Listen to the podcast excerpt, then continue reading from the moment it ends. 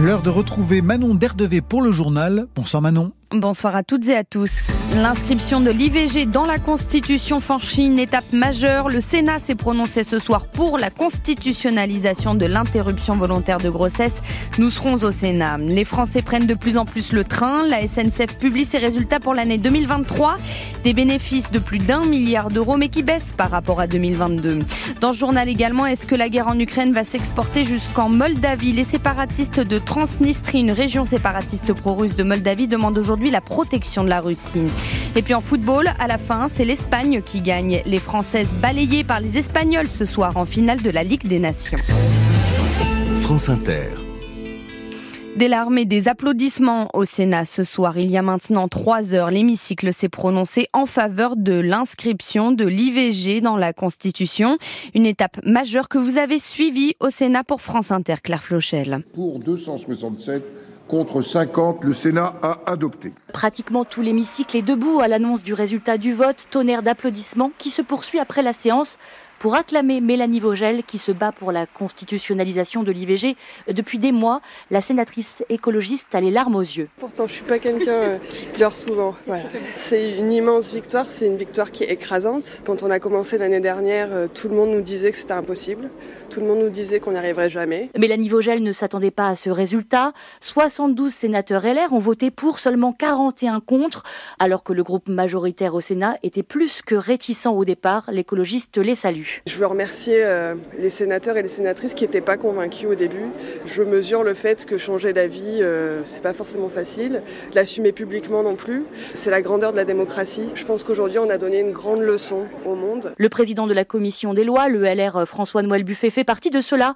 Même s'il n'a pas voté pour, sa position a évolué.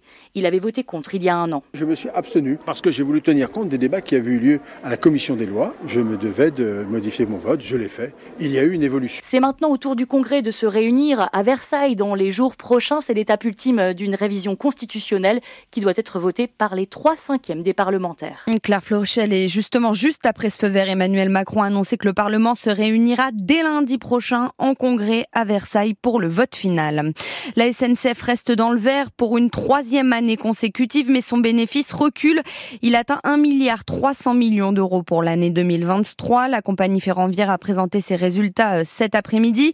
Un coup de frein expliqué par la direction par l'inflation et par des difficultés économiques, Ninoc Louis. Et cette année, elle est surtout due à la filiale SNCF Voyageurs, plus 10% de chiffre d'affaires l'an dernier, grâce à une très forte fréquentation des TGV et des TER, détaille Jean-Pierre Farandou, le président de la SNCF. Les Français ont envie de prendre le train, ils ont envie de bouger, ils choisissent le train. Je pense que l'argument de, de, protection de la planète, de transport écologique commence à porter.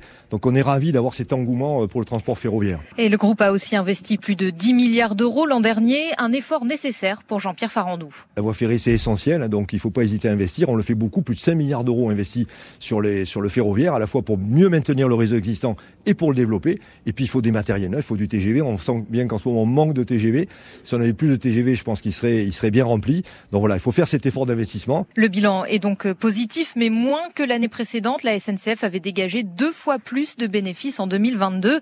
Cette baisse est liée à des événements conjoncturels, assure le groupe, des sessions exceptionnelles et surtout aux grèves contre la réforme des retraites. Elles ont coûté 350 millions d'euros à la SNCF. Pourtant, les salaires ont déjà augmenté et ça va continuer, assure Jean-Pierre Farandou. On a augmenté d'un milliard et demi la masse salariale sur trois ans, c'est presque 20%, alors que l'inflation est entre 13 et 14%. Donc en moyenne, la rémunération des cheminots a bien augmenté plus que l'inflation. Cette année, on continue. On a pris des mesures de, de, retour vers les salariés des bons résultats 23, avec une, une prime de résultats de, de 800 euros, 3000 promotions supplémentaires, avec 1100 emplois créés. Et les syndicats ont déjà déposé des préavis de grève pour la période des Jeux Olympiques. Explication de Ninoc Louis, le président de la SNCF, qui a aussi annoncé euh, une augmentation du prix euh, des billets de TGV inouï, augmentation de 2,6% cette année, sauf pour les voyageurs qui ont une carte avantage. Les prix des Ouigo et des Intercités, eux, ne bougeront pas.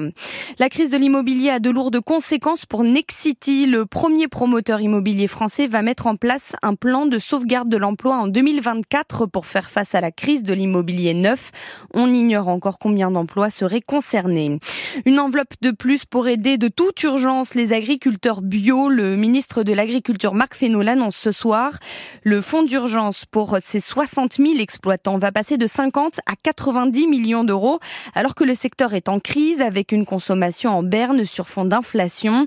Un nouveau coup de pouce du gouvernement pour les agriculteurs bio qui se sentent un peu les oubliés de la crise agricole, Célia Kiré. Et ce coup de pouce, bienvenu, ne suffira pas vu l'ampleur de la crise pour Philippe Camburé de la Fédération nationale de l'agriculture biologique. C'est plus que jamais indispensable. On a des fermes qui vendent du matériel, qui vendent des animaux, des fermes qui euh, euh, licencient du personnel. Avec, avec les, plans, euh, les plans de l'année précédente, donc globalement 100 millions d'euros, on est venu en aide à 4200, 4500 fermes sur 60 000. Donc on est très loin des 10%. Aujourd'hui, avec les difficultés qu'on a dans cette filière, on a absolument besoin de toucher au moins 20, 30, 40% des fermes qui sont en difficulté. Mais en effet, cette fédération réclamait un plan de soutien trois fois supérieur à 270 millions d'euros, avec des cantines 100% bio pour soutenir la demande, car la consommation est très faible en France, regrette Laure Verdeau de l'agence du bio. Ça nous met au niveau des États-Unis, euh, la nation de la malbouffe et de Donald Trump, c'est dommage. On ne mange que 7% de bio au lieu de 20% dans les cantines, comme le dit la loi Egalim, et on ne mange qu'un pour cent de bio dans les, dans les 170 000 restaurants de France. On peut utilement s'inspirer de nos voisins, euh, que ce soit les Allemands, les Autrichiens, les Suédois euh, et surtout les Danois, les grands champions. Ces peuples-là, ils mangent entre 10 et 12 de bio. En revanche, la France reste une championne de la production bio en Europe avec près de 3 millions d'hectares, c'est 10% de la surface. Mais cette position est difficile à tenir. C'est l'acquéré du service environnement de France Inter. Un nouveau drame dans la Manche aujourd'hui. Un migrant est mort en tentant de rejoindre l'Angleterre. Son corps a été retrouvé au large de Calais. Deux autres personnes sont portées disparues selon les secours. Euh, ces personnes seraient tombées d'une embarcation de fortune. Une cinquantaine de migrants ont pu être secourus.